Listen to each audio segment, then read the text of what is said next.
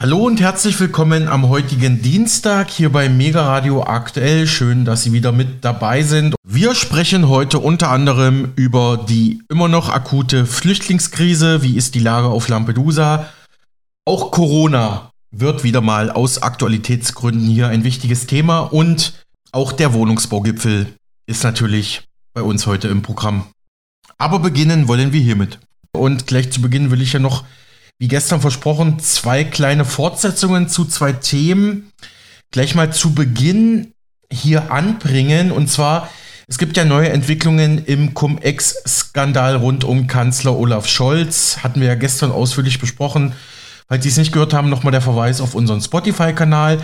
Marc Friedrich, unser Radiopartner, fasst es aber für Sie nochmal kurz zusammen.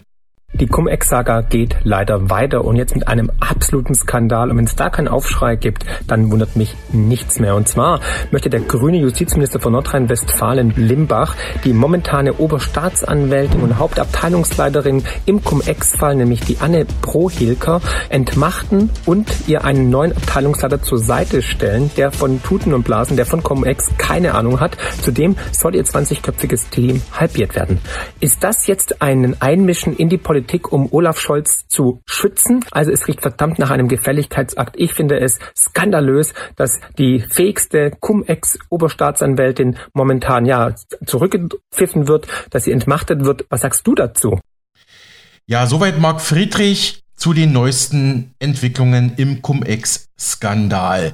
Ja, und ja. Ich, ich hatte ja gestern auch noch versprochen, dass ich noch mal etwas sage zu dem, was äh, mein Kollege Rumen Milko gestern gesagt hat. Der ist natürlich auch wieder mit dabei. Hallo Rumen, grüß dich.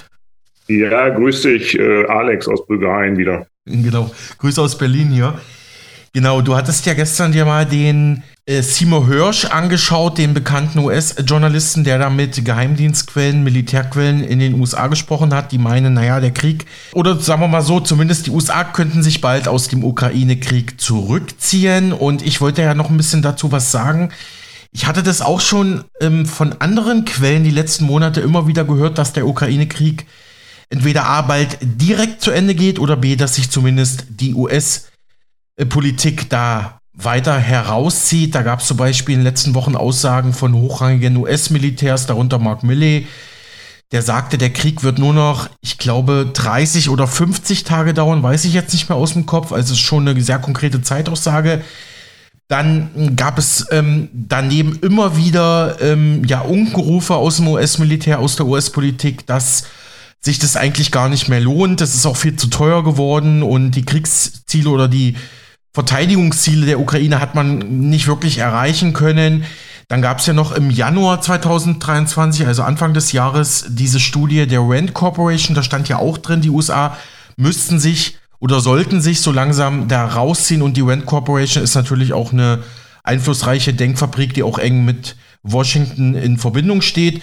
Und dann habe ich noch an anderer Stelle gehört, die Demokraten müssten jetzt eigentlich auch noch im Wahlkampf den Krieg beenden, weil dann könnte man sich da ähm, ja im Vorfeld der nächsten US-Präsidentschaftswahl sozusagen als Friedensengel präsentieren. Seht her, wir äh, hier beenden den Krieg, denn Trump hat ja auch schon, also der Ex-Präsident Donald Trump von den Republikanern hat ja auch schon gesagt, also mit mir im Amt wäre dieser Krieg nicht passiert und es wäre auch meine erste Amtshandlung, dass ich den Krieg beende. Das wollte ich ja, weil du, hm, sag mal, Alex, da will ich kurz mal zwischenhaken, weil du Trump erwähnst. Er war, hat ja den vorletzten Krieg beendet oder zumindest er hat seine Truppen aus Syrien abgezogen. Das wurde ja sehr negativ aufgenommen. Der letzte Rückzug war Afghanistan, ähm, war eigentlich auch genauso unerfolgreich wie Syrien, wurde aber groß gefeiert als großer Sieg.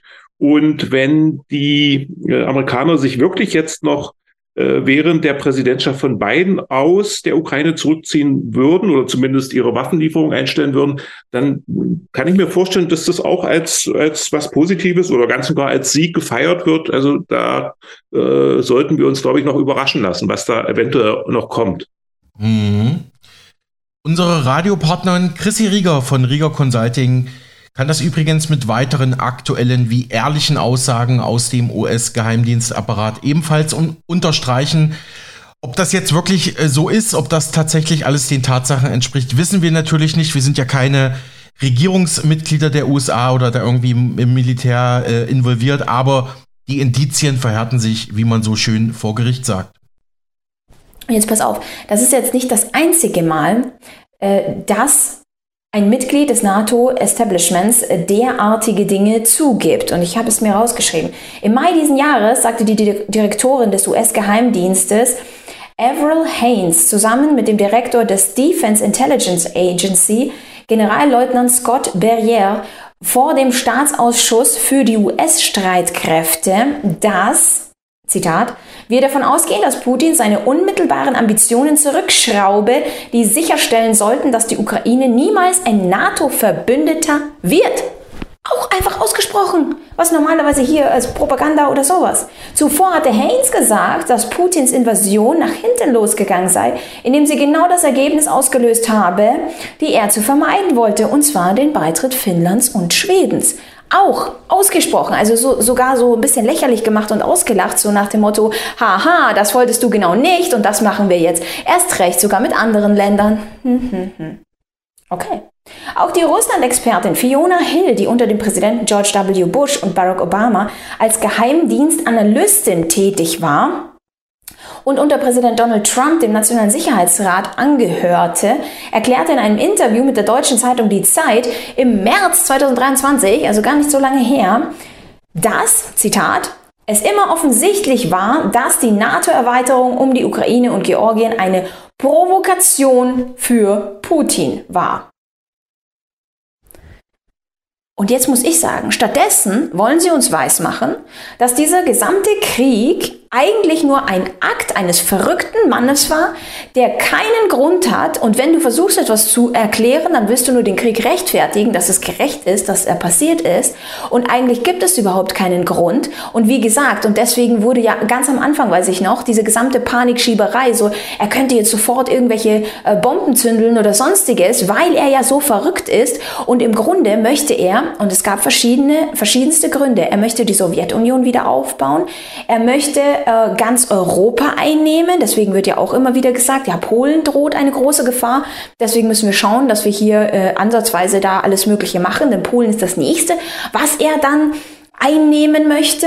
Das alles wird gesagt. Und dieser Krieg wurde nicht provoziert. Niemand hat irgendwas ansatzweise damit zu tun. Warum ist das überhaupt wichtig für uns? Du musst dir vorstellen, wenn der Grund des Krieges schon geleugnet ist, wie willst du denn überhaupt zu Frieden kommen?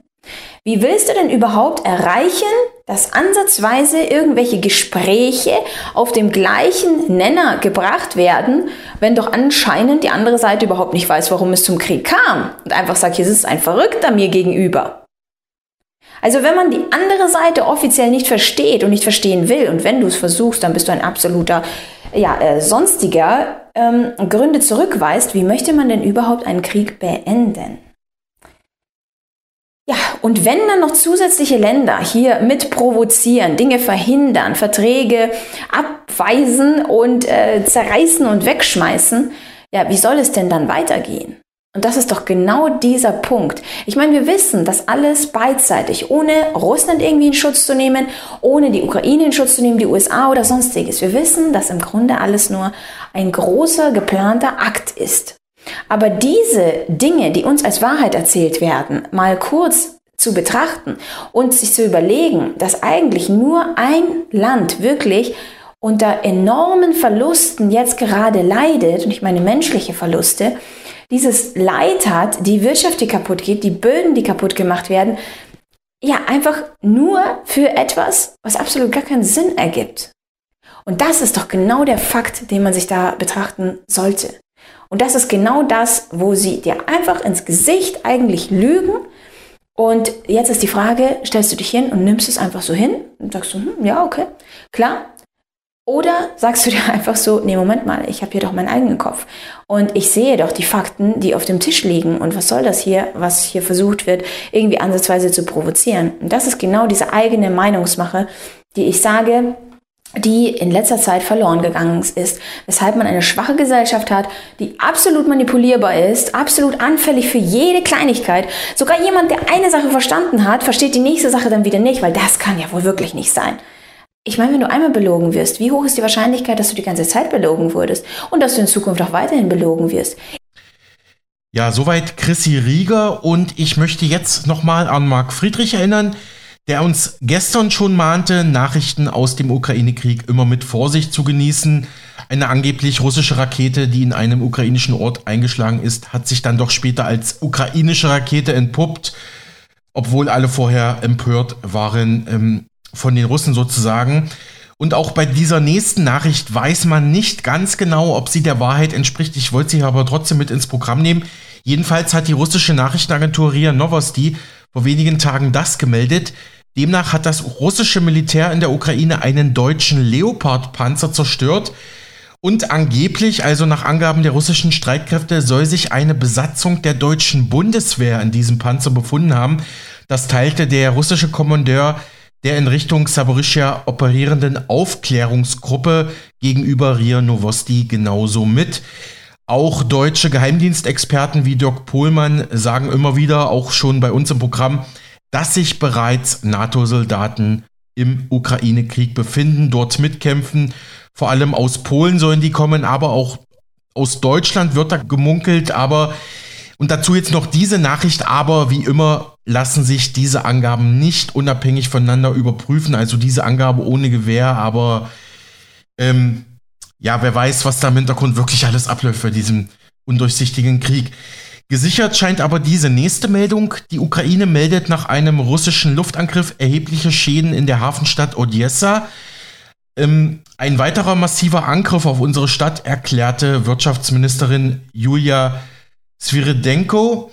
Dort in Odessa wurden Getreidelager zerstört und weitere Gebäude in Mitleidenschaft gezogen. Fast 1000 Tonnen Getreide wurden dabei vernichtet bei diesem Angriff.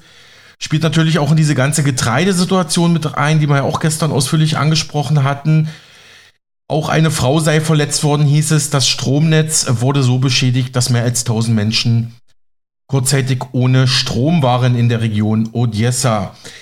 Der deutsche Bundesverteidigungsminister Boris Pistorius ist gestern zu einem dreitägigen Besuch im Baltikum eingetroffen.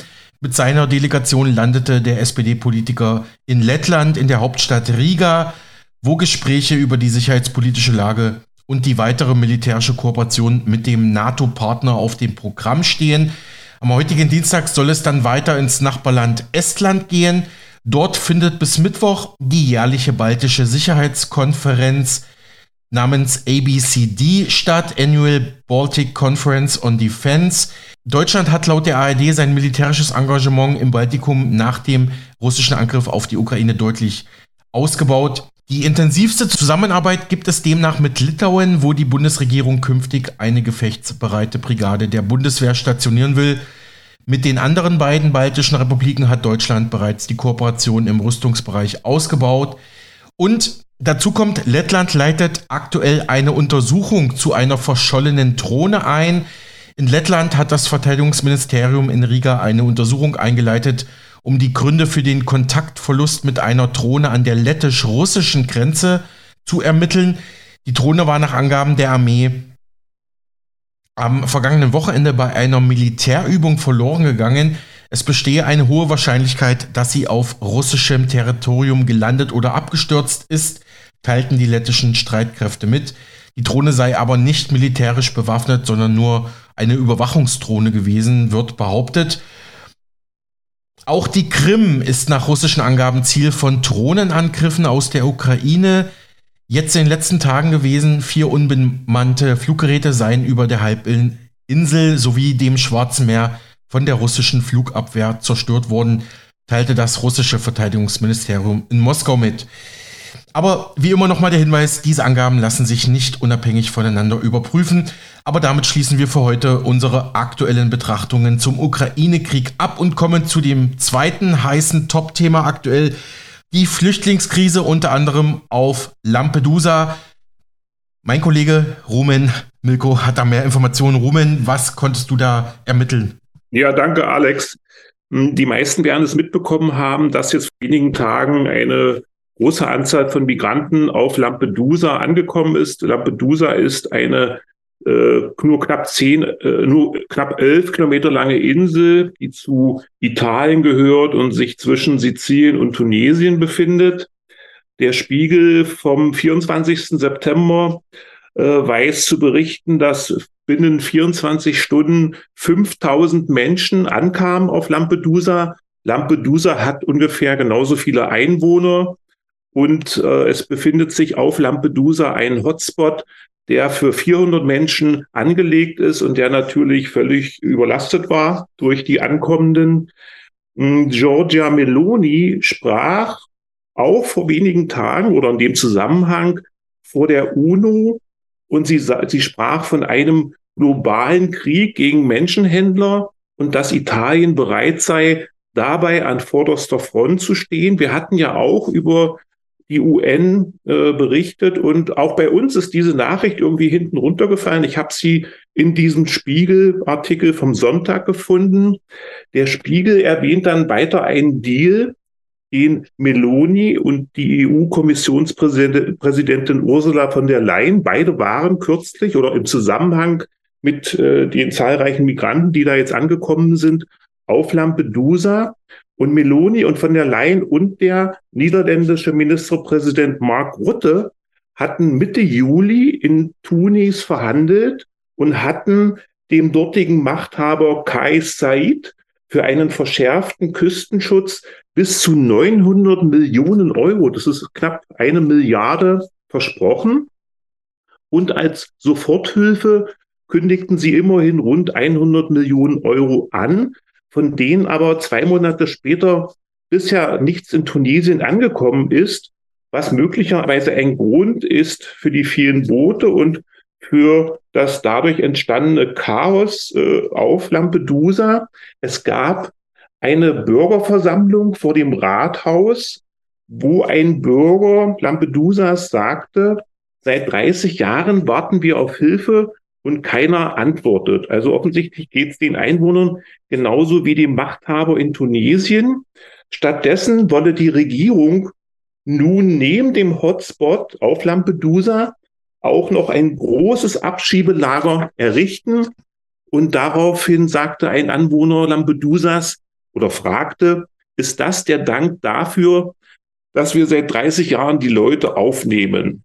Ähnlich sieht es ja in den Städten und Kommunen in Deutschland aus. Bisher hat ja die Innenministerin Faeser äh, jegliche Forderungen von Seiten der Kommunen zurückgewiesen.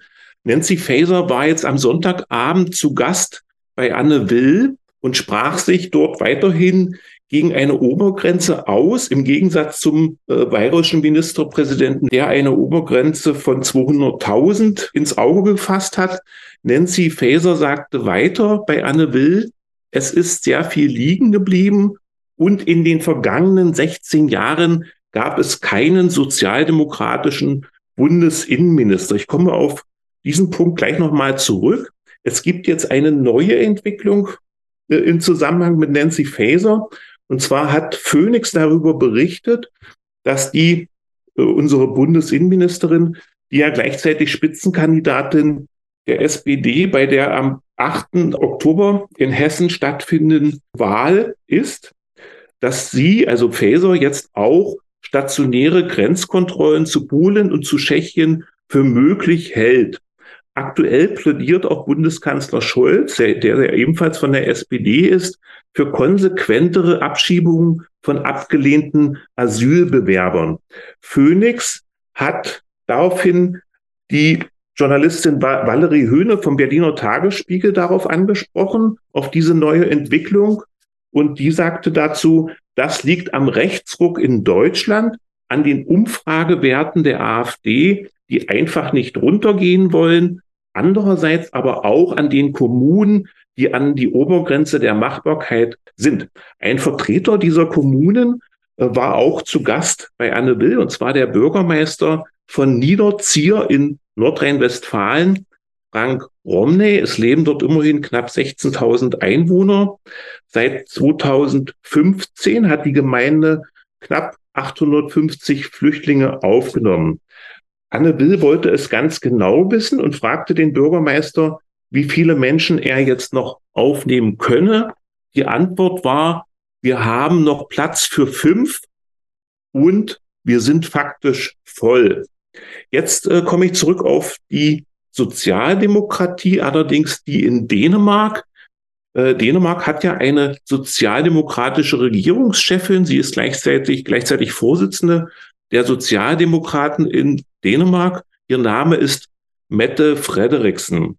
Am 18. September dieses Jahres, also jetzt vor wenigen Tagen, äh, war der Bildzeitung zu entnehmen, dass die dänischen Sozialdemokraten noch härter bei Asylbewerbern durchgreifen wollen, äh, zusammen mit ihrem Integrationsminister Karen Dybwad will Mette Frederiksen die Zahl der, äh, die Asylzahlen senken und zwar ganz und gar auf Null.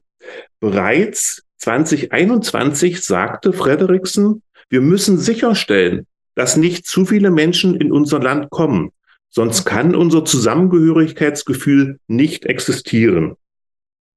Für Friedrich Merz von der CDU ist äh, Dänemark ein Vorbild. Das ist jetzt äh, keine so große Überraschung. Der Spiegel brachte am 22.09. auch ein Interview mit dem Fluchtforscher Gerald Knaus. Äh, und zwar sagte er auf den Punkt gebracht Folgendes. Es gibt ein Recht auf Asyl, aber nicht auf Migration. Das wird vielleicht überraschen, weil es ja seit 2018 einen Migrationspakt gibt, der aber nicht von allen Ländern unterschrieben ist. Also unter anderem ist er nicht von den USA und auch nicht von Israel äh, unterschrieben, aber ebenso nicht Ungarn und Tschechien, die sich über eine mangelnde Unterscheidung zwischen legaler und illegaler Migration beklagt hatten. Der globale Migrationspakt soll eigentlich für eine sichere, geordnete und reguläre Migration sorgen. Wie gesagt, der Fluchtforscher Gerald Knaus, den der Spiegel interviewt hat, sagte, dass es ein Recht auf Asyl, aber nicht auf Migration gebe. Daraufhin fragte der Spiegel oder sagte der Spiegel, Sie klingen wie ein CSU-Politiker. Die Antwort von Knaus war, oder wie ein kanadischer Liberaler. Äh, und zwar äh, bevor ich zu den Kanadiern komme, zitierte Knaus noch aus dem Koalitionsvertrag der regierenden Ampelregierung. Und zwar zitiert er Folgendes. Wir werden irreguläre Migration reduzieren und reguläre Migration ermöglichen.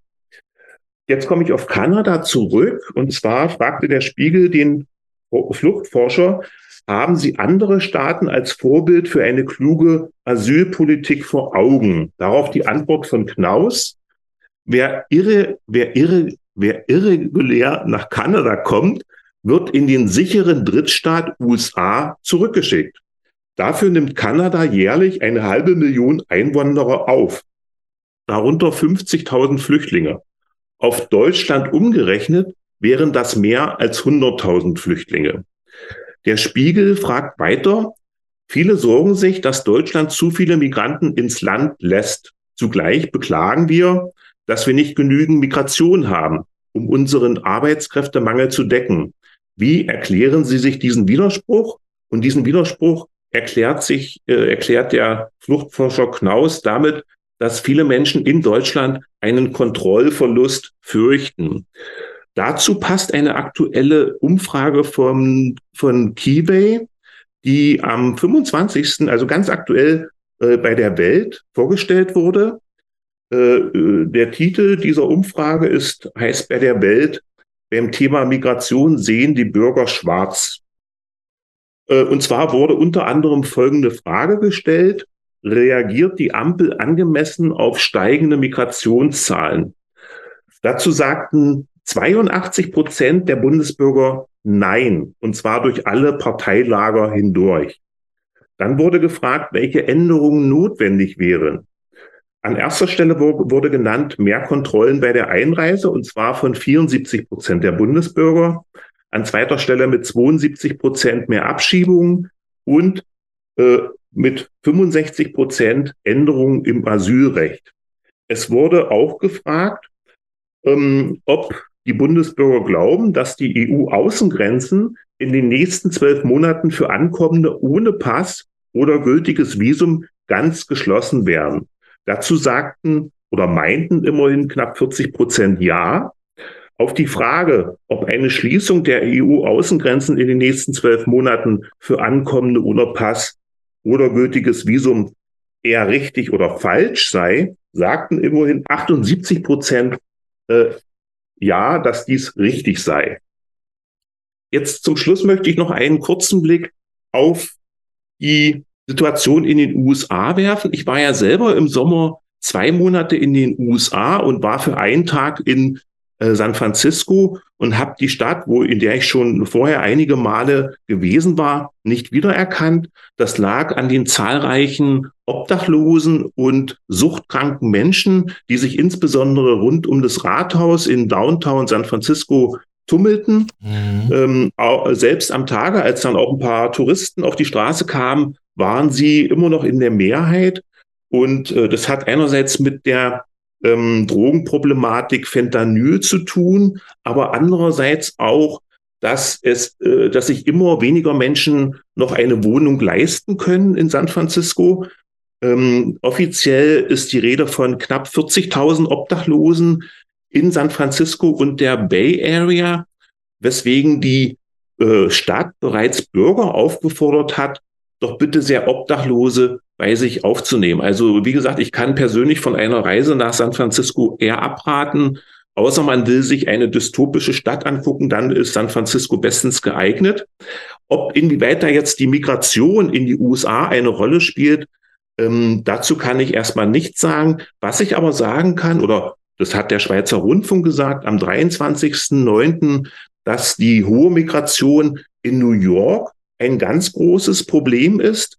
Dort wird selbst von Demokraten diese als zu viel empfunden. In den letzten Wochen und Monaten haben 100.000 Flüchtende äh, oder sind 100.000 Flüchtende nach New York gekommen. Die Stadt ist überfordert. Wie gesagt, Kritik kommt nun auch von den Demokraten.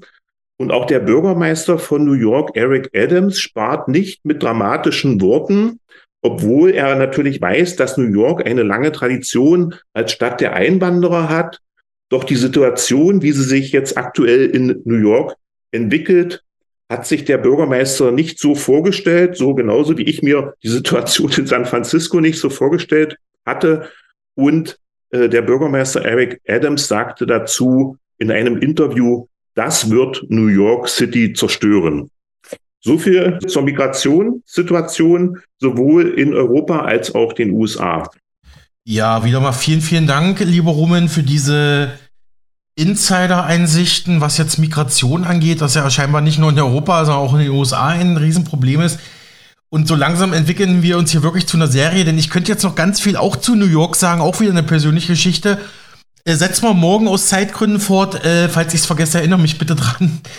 Mache ich, mache ich. Ich hatte jetzt noch drei kurze Anmerkungen zu Migration. Erstens, ich habe auch gehört, dass Dänemark jetzt eine deutlich härtere Migrationspolitik fährt. Schön, dass wir es jetzt auch in der Sendung haben. Vielen Dank ja für die, für diese Anmerkung deinerseits. Zweitens hatte ich hier noch ganz aktuell eine Aussage gefunden vom italienischen Verteidigungsminister Guido Crossetto. Der hat jetzt am Sonntag der italienischen Zeitung La Stampa gesagt, Deutschland verhält sich wie ein nicht freundliches Land, weil man eben auch weiterhin Seenotretter im Mittelmeer finanziell unterstützt. Deutschland müsse eher ähm, zusehen, dass man auch die Migration, die illegale vor allem, äh, einschränkt. Hier betonte die italienische Regierung. Und ich habe hier noch aktuell gefunden, eine aktuelle Meldung der DPA. Außenministerin Annalena Baerbock dringt in der Flüchtlingspolitik auf eine europäische Lösung. Die Lage in den Kommunen, hast du auch angesprochen, Ruben, sei absolut angespannt sagte die Grüne jetzt dem Deutschlandfunk. Deswegen arbeite sie jetzt eng mit Nancy Faeser, Innenministerin, an einer gemeinsamen Regelung in der Asyl- und Flüchtlingspolitik auf europäischer Ebene. Und FDP-Generalsekretär Bijan Djirsaray erklärte, der Handlungsdruck sei groß. Hier besteht äh, äh, Handlungsdruck. Hier gibt es auch enorme, eine enorme Erwartungshaltung auch aus dem Land heraus, dass nicht nur die Bundesregierung, sondern die Politik insgesamt, also Bund und Länder, hier diese Herausforderungen letztendlich oder die Probleme, die hier existieren, ähm, lösen. Aus meiner Sicht ist es äh, nach wie vor mit Blick auf die Arbeit der Bundesregierung notwendig, dass hier ein gemeinsames Verständnis innerhalb einer Bundesregierung für die migrationspolitische Realität im Land existiert. Das ist eine wesentliche Voraussetzung, um äh, diese Herausforderung letztendlich äh, zu schultern.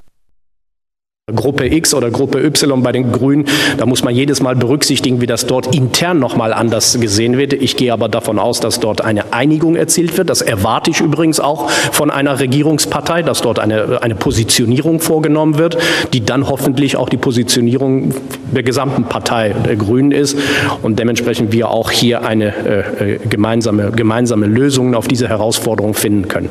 Äh, ich persönlich teile auch diese Auffassung, dass äh, ähm, hier die demokratischen Parteien gerade bei diesem Thema äh, gemeinsam arbeiten müssen. Denn wenn wir diese Herausforderungen nicht lösen, werden nur Populisten in diesem Land davon profitieren und das wollen wir nicht.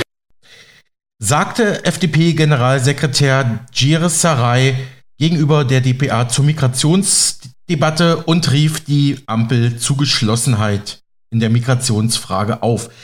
So, dann komme ich jetzt noch zu unserem Corona-Block für heute. Ja, die kalte Jahreszeit naht so langsam. Damit gehen auch grippale Infekte und Erkältungen wieder hoch. Und viele fragen sich ja, geht's jetzt wieder los? Kommt die Panikmache zurück? Ein neuer Impfstoff ist ja bereits zugelassen. In Israel beginnen schon wieder die ersten Massentestungen. Erinnerungen an die angeblich lebenswirkungsfreie Impfungen kommen wieder auf und heute will aber keiner Verantwortung übernehmen, was teilweise krasse Impfschäden angeht, darunter Müdigkeit, Körperlähmungen, chronische Krankheiten und Menschen, die seitdem im Rollstuhl sitzen. All das kritisiert und sagt unser Radiopartner Marc Friedrich. Der hat sich jetzt die aktuelle Corona-Hysterie nochmal in einem topaktuellen Beitrag angeschaut. Den hören wir auch gleich. Darin hören wir zum Beispiel auch nochmal den letzten Auftritt von Lauterbach beim runden Tisch zu Long Covid, wo er quasi Long Covid-Schäden und Impfschäden in einen Topf geworfen hatte. Auch über dieses Treffen zwischen Politik und Pharma hatten wir ja hier bei Mega Radio aktuell berichtet. Außerdem ist kürzlich in Südafrika der Geheimvertrag zwischen der dortigen Regierung und dem Impfstoffhersteller Pfizer freigeklagt worden. Hier also Marc Friedrichs Beitrag mit O-Tönen der ARD von RTL und dem US-TV-Sender ABC sowie aktuellen Statistiken. Es geht wieder los. Corona ist zurück. Teil 2. Wie hab ich es vermisst? Du auch? Ja, wir sehen schon wieder Lauterbach und er bestellt wieder Impfungen und überall kommt wieder in den Medien, wie gefährlich das Virus ist. Vorab eine Frage. Glaubst du das auch? Werden wir jetzt alle sterben? Wird der Klimawandel überholt von der Corona-Krise, dem nächsten Horrorvirus aus dem Labor? Psst, ja, weil jetzt muss man ganz klar sagen, einige Narrative sind zusammengebrochen in den letzten Jahren nach der ersten Corona-Krise. Und leider muss man zugeben, wir brauchen mehr Verschwörungstheorien, weil die meisten Verschwörungstheorien Realität werden und uns gehen langsam die Verschwörungstheorien aus. Aber Lasst uns mal gucken, ob ich Empfang bekomme. Eine neue Corona-Variante macht jetzt die Runde. Die Frage, die sich natürlich stellt, Wer macht dieses Mal noch mit? Steht uns ein neuer Corona-Winter vor der Tür? Werden wir wieder eine Maskenpflicht erleben? Kommen neue Einschränkungen auf uns zu? All das heute in einer extrem spannenden und wichtigen Folge Finanzielle Intelligenz. Mein Name ist Marc Friedrich von der Honorarberatung Friedrich und Partner Vermögenssicherung.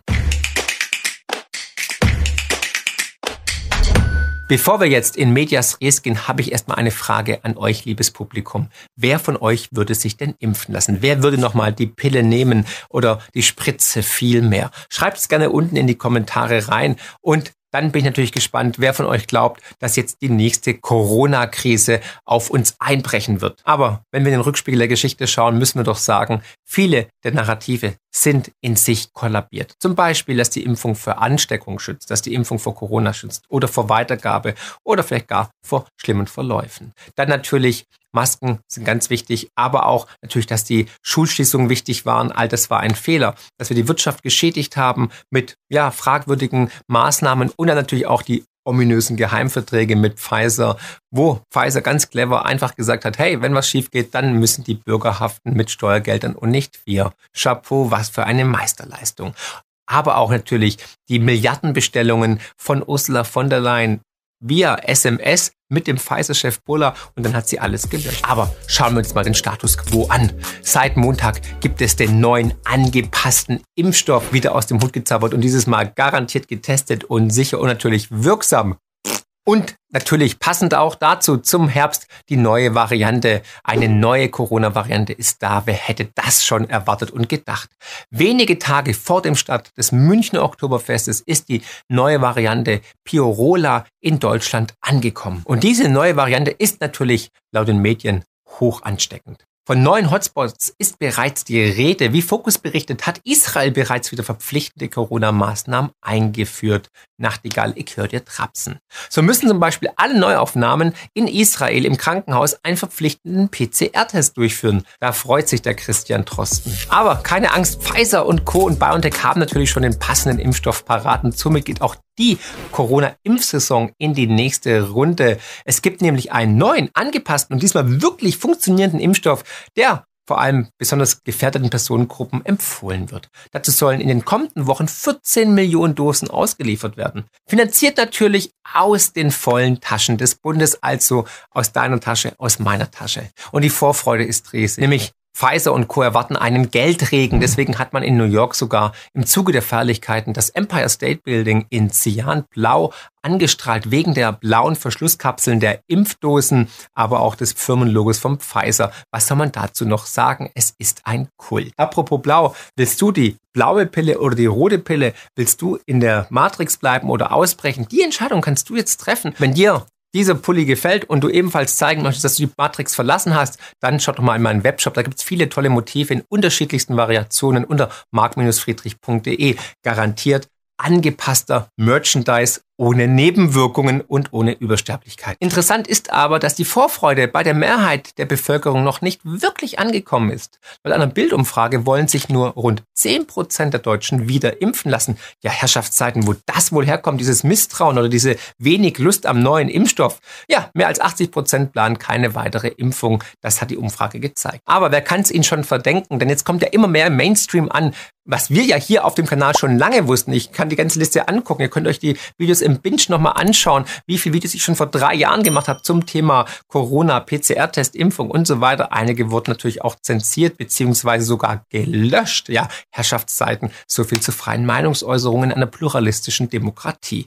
Ironie off. Und ich wurde oft auf der Straße, auf Vorträgen, aber auch per E-Mail oder per Briefe angesprochen, angeschrieben, wo Leute gesagt haben, Marc, danke für deine Arbeit. Ohne dich, ohne eure Arbeit, ohne deine Videos hätte ich die letzten drei Jahre nicht überstanden. Und das freut mich unendlich, macht mich unglaublich glücklich und dankbar. Und ich habe immer versucht, zur Aufklärung beizutragen, um einzuordnen, wie gefährlich ist dieses Virus? Hat man eine Pandemie oder ist es nur eine Krise? Sollte man sich impfen lassen, ja oder nein? Was ist der PCR-Test? Machen Masken Sinn? Und all das habe ich getan. Und mir war es wichtig, einfach auf der richtigen Seite der Geschichte zu stehen. Und oh boy, lag ich richtig. Die Impfungen waren halt doch nicht nebenwirkungsfrei. Und vor immer mehr Gerichten laufen mittlerweile sogar Verfahren von Impfgeschädigten. Und während die Dunkelziffer an Impfgeschädigten noch unbekannt ist, wird schon wieder der nächste Booster unter die Leute gebracht. Erinnerst du dich noch daran, als die Impfung als das Allheilmittel vor allem als nebenwirkungsfrei verkauft wurde von dem ein oder anderen Snake Oil Verkäufer? Hier mal ein paar Statements von damals. Und wir tun auch diese Menschen, also äh, sage ich mal, leid, dieser, sagen wir so, zögern. Auf der anderen Seite müssen wir auch vermitteln, was ja auch so ist. Die Impfungen sind halt mehr oder weniger nebenwirkungsfrei. Das muss immer wieder gesagt werden. Hinzu kommt auch noch, dass diese mRNA-Impfstoffe, das ist ja so ein elegantes Verfahren, die zerfallen, dann werden die abgebaut, dann sind die weg. die ja. kann man nach zwei Wochen überhaupt nicht mehr nachweisen. Ha, war schon eine krasse Zeit, oder? Allein wer das Wort Nebenwirkungen in den Mund genommen hat, galt natürlich als Aluhutträger und rechts. Und heute will keiner Verantwortung übernehmen, beziehungsweise alle rudern zurück. Auf einmal heißt es, dass auf mögliche Nebenwirkungen von Anfang an hingewiesen wurde. Auf einem Vortrag am 15. September sagte auch Drosten dazu, dass die Impfnebenwirkungen immer so kommuniziert worden sind. Ich möchte jetzt nicht sagen, diese Impfung hat keine Nebenwirkungen. Die haben Nebenwirkungen, diese Nebenwirkungen werden aufgezeichnet, Nebenwirkungen sind bekannt und die sind in den Altersgruppen, in denen die Impfung empfohlen wird, bei weitem weniger gefährlich als die echte Infektion. Was glaubt, wird selig. Komisch, davon habe ich nichts mitbekommen. Und natürlich geht wieder die Angst- und Panikstrategie los. In Sachen Panikmache treibt es diesmal allerdings die britische Tageszeitung The Mirror auf die Spitze. Hier heißt es in einem Artikel in der Überschrift Experts issue urgent death warning to anyone who has had COVID in the last two years. Übersetzt, Experten warnen eindringlich vor dem Tod von Personen, die in den letzten zwei Jahren Covid hatten. Krasse Aussage. Die Frage ist natürlich, geimpft oder ungeimpft. Unter Bezugnahme auf eine Studie heißt es, Zitat, The new study published in Nature Medicine discovered that as far as two years after infection, people who were hospitalized with the virus have a greater chance of death. Alle, die wegen Corona im Krankenhaus gelandet sind, haben ein größeres Todesrisiko. Gleiches Muster als auch hier. Man versucht, alles auf Corona zu schieben. Die Impfung hat natürlich nichts damit zu tun. Da frage ich natürlich, what the fuck happened end of 2020? Weil wir sehen eine krasse Übersterblichkeit in Europa, die auf einmal sprunghaft angestiegen ist. Und das, obwohl Corona ja schon eigentlich fast ein Dreivierteljahr am Laufen war. Was war nur Ende 2020? Was ist da passiert? Ah, da wurde die Impfung eingeführt. Ob es da eine Korrelation gibt? Darf sich jeder selbst beantworten. Laut Statistischem Bundesamt lag die Zahl der Sterbefälle in Deutschland 14 Prozent über dem mittleren Wert der Jahre 2019 bis 2022. Wie die folgende Abbildung zeigt, war die Übersterblichkeit besonders hoch in den ersten Monaten des aktuellen Jahres. Und Corona wird es nicht gewesen sein. Natürlich Long-Covid, klar. Ist aber Long-Covid vielleicht eine Nebenwirkung der Impfung oder tatsächlich eine Art, ja, Long-Covid Wer weiß. Ja, es ist ein Rätsel, wieso wir auf einmal so hohe Übersterblichkeitsraten haben. An Aufklärung ist bislang jedoch kaum einer interessiert. Die Journalistin Ecke Boderas schreibt dazu in der Welt, sorgt sich wirklich niemand im RKI, wenn deutsche Intensivstationen im Dezember plötzlich 76 Prozent mehr Embolie-Hirninfarkte melden, die Krankenhausdaten des Abrechnungsportals INEC zeigen. Oder warum es auch in Japan und von Drosten als vorbildlich gelobt 2022 zu einer ungeheuerlich hohen Übersterblichkeit kam, mehr als doppelt so viel wie im Tsunami-Jahr 2011. Aber anscheinend interessiert das tatsächlich niemanden. Immerhin müsste man sich ja dann die Frage stellen, ob das ganz eventuell etwas mit der Impfung doch zusammenhängen könnte. Stattdessen beschäftigt man sich wieder mit Long Covid, das perfekte Ablenkungsmanöver. Alles kann man darauf schieben. Oder man versucht so, wie Karl Lauterbach, alles unter einen Hut zu bringen. Schaut selbst. Wir wissen, dass man Long-Covid auch nach Impfung bekommen kann. Daher werden wir mehr Long-Covid-Fälle bekommen, denn es werden sich viele jetzt auch im Herbst und Winter wieder infizieren, äh, trotz Impfung. Und also die Impfung schützt vor Long-Covid, aber sie schützt nicht perfekt. Also zum Mitschreiben. Habe ich das jetzt richtig verstanden, dass die Krankheit Long-Covid verursacht? Die Impfung schützt vor Corona, also vor der Krankheit und damit auch vor Long-Covid, aber auch nicht perfekt, weil die Impfung ja auch nicht immer wirkt, aber sie schützt auf jeden Fall vor schweren Fällen. Hä? What? Hast du das verstanden? Gesundheitsminister Karl Lauterbach will tatsächlich durchsetzen, dass der Bund 100 Millionen Euro für die Long-Covid-Erforschung locker macht. Na gut, wir schwimmen ja auch aktuell nur so um Geld und die Wirtschaft läuft ja bombastisch, da kann man doch auch ein bisschen Geld in die Richtung schieben. An dieser Stelle muss man einfach mal sagen, es ist ein absolutes Armutszeugnis, dass man sich bis heute weigert, den Impfgeschädigten, die teils unter erheblichen Einschränkungen leiden, zu helfen, während man auf der anderen Seite fordert, 100 Millionen Euro locker zu machen. Man kann es nicht anders sagen, aber es ist wirklich ein Schlag ins Gesicht aller Impfgeschädigten. Und für die ganz besonders, weil die haben sich aus Solidarität impfen lassen und wurden sogar dann noch bestraft und haben ja gesundheitliche Schäden bis heute. Und das mit einem Impfstoff, der eben nicht ausreichend getestet wurde. Interessant auch dieses Interview hier zu Long Covid mit Professor Thomas Fossa von der Lungenklinik Mörs, der eine interessante These zu Long Covid in den Raum stellt. Aber es gibt schon wirklich deutliche Hinweise, dass wir in Deutschland viel mehr gemeldete Fälle mit Verdacht auf Long Covid haben als in anderen Ländern. Eine Erklärung dafür gibt es nicht. Es ist ein wirklich erstaunliches Phänomen und man kann nur spekulieren, woran das liegen könnte. Ich immer, das ist vielleicht unser grundsätzlicher Umgang mit der Pandemie. Wir hatten ja einen sehr besonderen Umgang mit der Pandemie und auch eine Kommunikation, die viel mit Ängsten Ängsten auch gearbeitet hat. Und insofern kann es sozusagen auch Massenauswirkungen gegeben haben. Also könnte es sein, dass Long-Covid vielleicht nur eine Luftnummer ist, auf die man in Zukunft alles schieben kann? Ich meine, Karl Lauterbach scheint genau das anzudeuten. Sieht selbst. Wird da eigentlich bei der Forschung und bei den Expertengruppen differenziert oder läuft das parallel? Wir haben heute auch eine Vertreterin der Postfach, also äh, Selbsthilfegruppen äh, dabei gehabt und äh, in der Tat, wenn das also Krankheitsbild ein ähnliches ist, dann wird nicht danach gefragt, war das jetzt eine Impfung oder war es die Erkrankung? Das ist ganz klar. Und wenn das Krankheitsbild sich ändert, wird nicht danach gefragt, also was ist der was die Ursache, was ist der Hintergrund, sondern werden dann alle gleich behandelt. Ja, Du hast es richtig gehört. Man scheint in der Forschung gar nicht zwischen Post-Weg und Long-Covid zu unterscheiden. Im Zweifel ist einfach alles Long-Covid und nicht Post-Weg. Ich mach mir die Welt, bitte, bitte, wie sie mir gefällt. Und über dem Teich in den USA übrigens ein ähnliches Bild. Hier mal ein kurzer Ausschnitt von Anthony Fauci. Again, we have experience with this type of vaccine in billions of people. It's a safe vaccine. Of course, with the mRNA, there's a very, very, very low risk, particularly in young men, of getting a myocarditis. But if you look at the risk of myocarditis from COVID itself is greater than the risk of the vaccine. Interessant, oder? Myokarditis kann also in seltenen Fällen bei jungen Männern durch die Impfung hervorgerufen werden. Aber das sei eine Ausnahme natürlich. Danach wird alles wieder auf Corona geschoben. Dabei gibt es noch so viel mehr erschreckende Statistiken, die aktuell niemanden wirklich interessieren.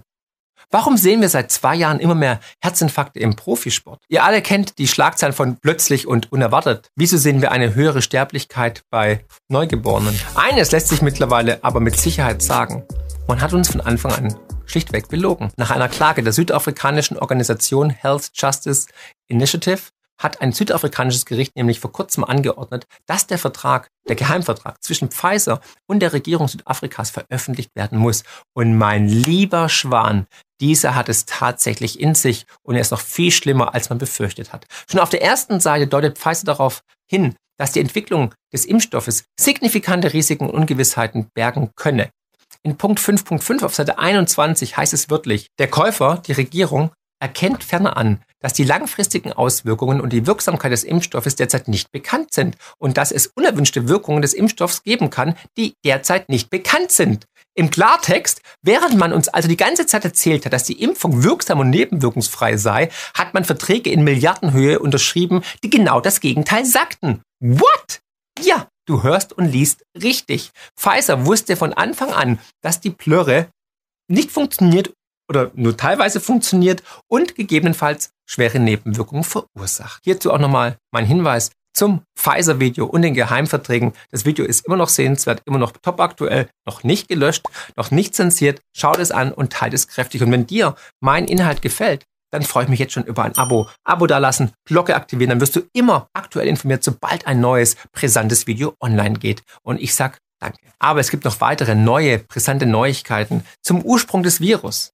Und zwar habe ich ja schon vor über zwei Jahren damals mit Dr. Roland Wiesendanger ein Interview geführt, der damals ganz klar gesagt hat, alle Indizien sprechen dafür, dass dieses Virus aus einem Labor kommt. Das Video findest du hier und natürlich unten in den Shownotes nach wie vor natürlich sehenswert. Und ins gleiche Horn bläst jetzt auch Michael Schellenberger. Auch der war schon hier im Kanal. Unbedingt seine Videos anschauen. Er hat nämlich in einem Beitrag auf Substack berichtet, dass innerhalb der CIA so gut wie niemand daran glaubt, dass das Virus nicht aus einem Labor in Wuhan kommt. Und jetzt kommt's. Laut Angaben eines Whistleblowers wurden einige der CIA-Analysten dafür bezahlt, ihre Einschätzung zu revidieren. In anderen Worten, man hat gezielt versucht, die Wahrheit über den Ursprung des Virus zu unterdrücken. Jetzt würde mich natürlich deine Meinung interessieren. Glaubst du, dass wir wieder kurz vor einem Panikwinter stehen, dass wir wieder Lockdown sehen, dass man wieder die Schulen schließt, dass wir wieder alle Masken tragen müssen? Oder glaubst du, das Thema ist durch und kein Schwein interessiert's mehr. Ich habe noch ein lustiges Interview gesehen, nämlich von einem amerikanischen Fernsehsender bei den Amish People. Und die hat dann gefragt, hey, wieso hattet ihr eigentlich kein Corona? Dann haben die gesagt, wir hatten keine Medien. Genau, weil das Thema ist doch ein gefundenes Fressen für die Medien, oder? Schreib es gerne mal unten in die Kommentare.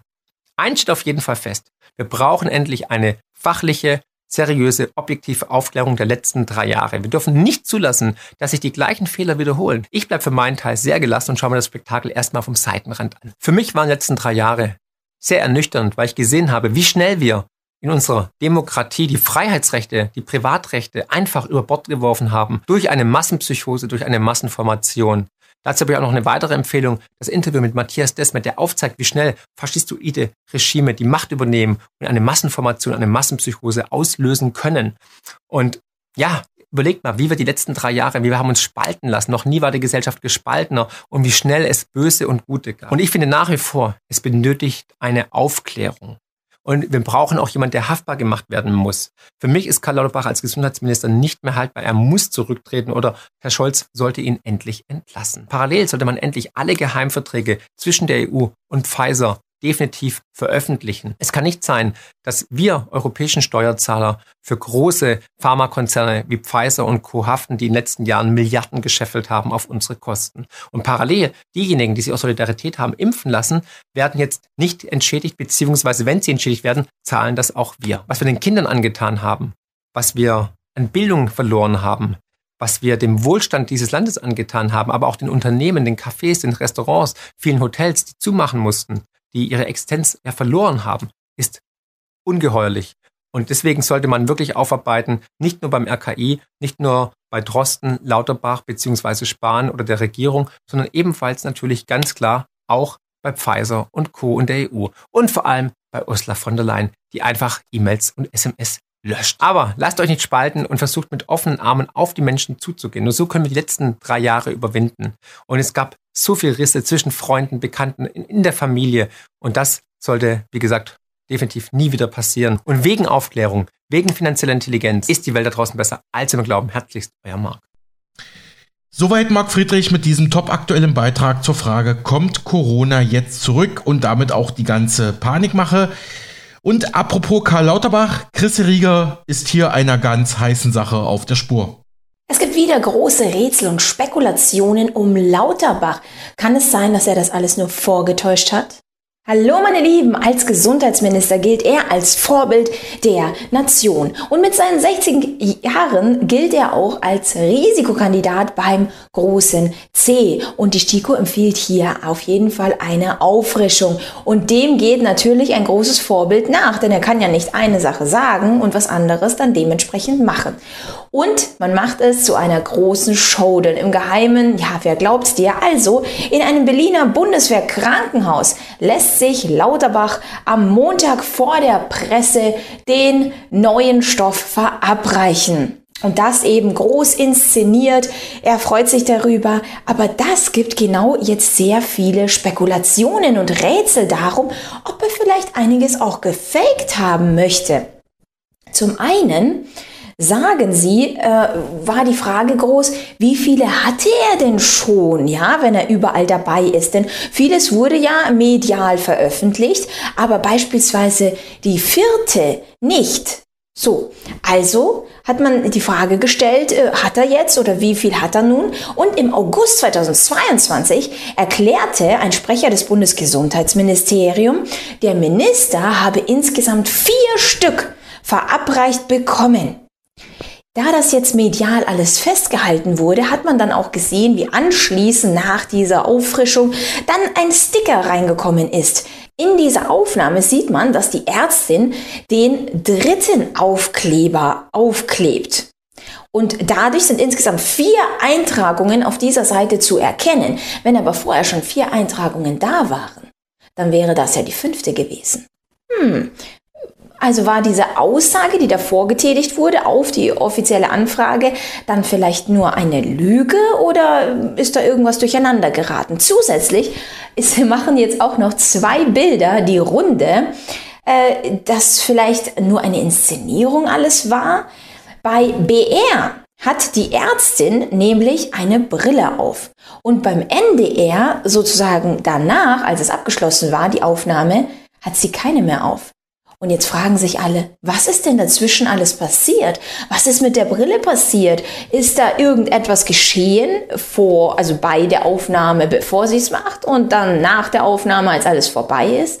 Plötzlich die Brille weg? Sehr, sehr merkwürdig, was da alles passiert ist. Aber natürlich alles nur Spekulationen, denn ein Lauterbach sagt uns ja schließlich immer die Wahrheit.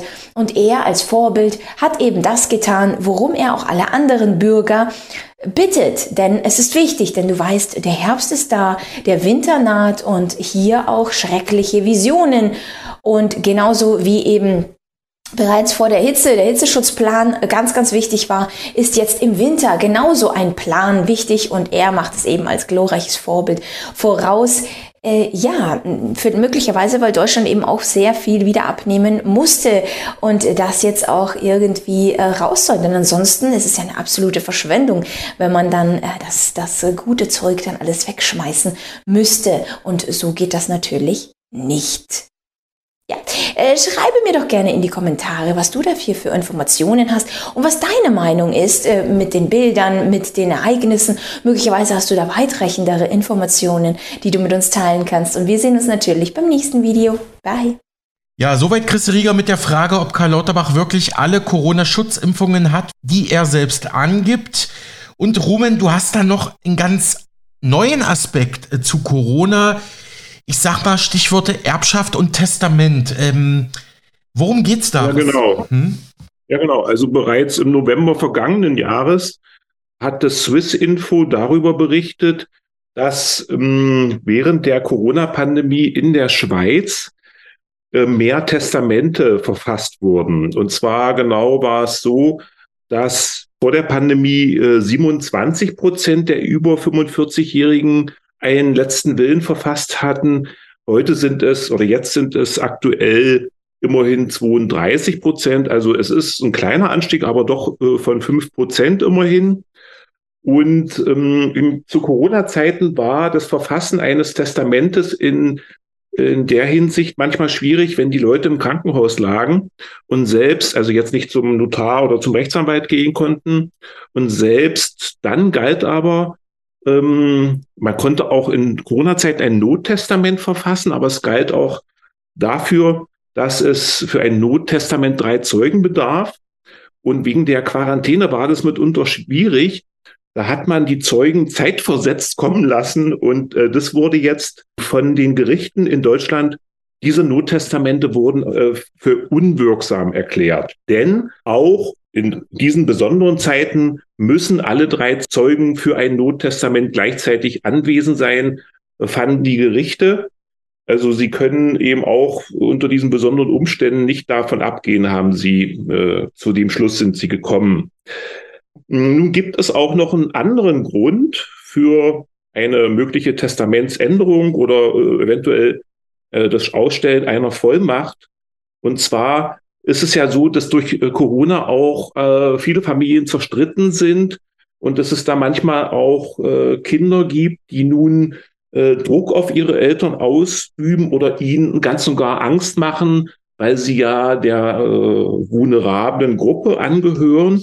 Und dies soll auch als Gründe für ein, äh, das soll auch Grund für ein Testament oder für eine Testamentsänderung gewesen sein.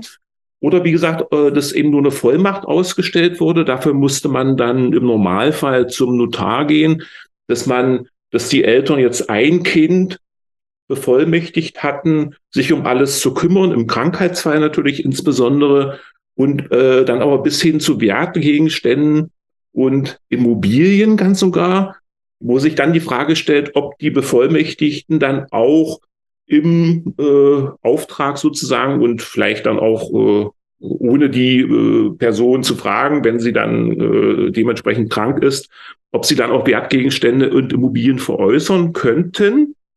Äh, das ist eine Frage, die äh, wir äh, jetzt mal demnächst an einen Rechtsanwalt richten werden. Oder wenn jetzt Zuhörer dazu etwas wissen oder ihnen ähnliche Fälle bekannt sind, dann können die sich auch äh, gerne melden bei uns es wird auf jeden Fall ein Thema sein, worüber, äh, wo wir dranbleiben werden und wo wir in Zukunft auch darüber berichten werden, sobald wir etwas Neues erfahren. Alex, so dachte ich. Mhm. Ja, auch danke dafür, auch danke für diesen Hörerhinweis. Vielleicht meldet sich ja der eine oder andere, der da tiefer in der Thematik äh, steht. Und ja, was ist aktuell sonst noch so wichtig in der deutschen Politik? Der Wohnungsgipfel, der Wohnungsbaugipfel in Deutschland natürlich, den werden wir aber aus Zeitgründen erst nach den Nachrichten besprechen, also bleiben Sie bitte dran.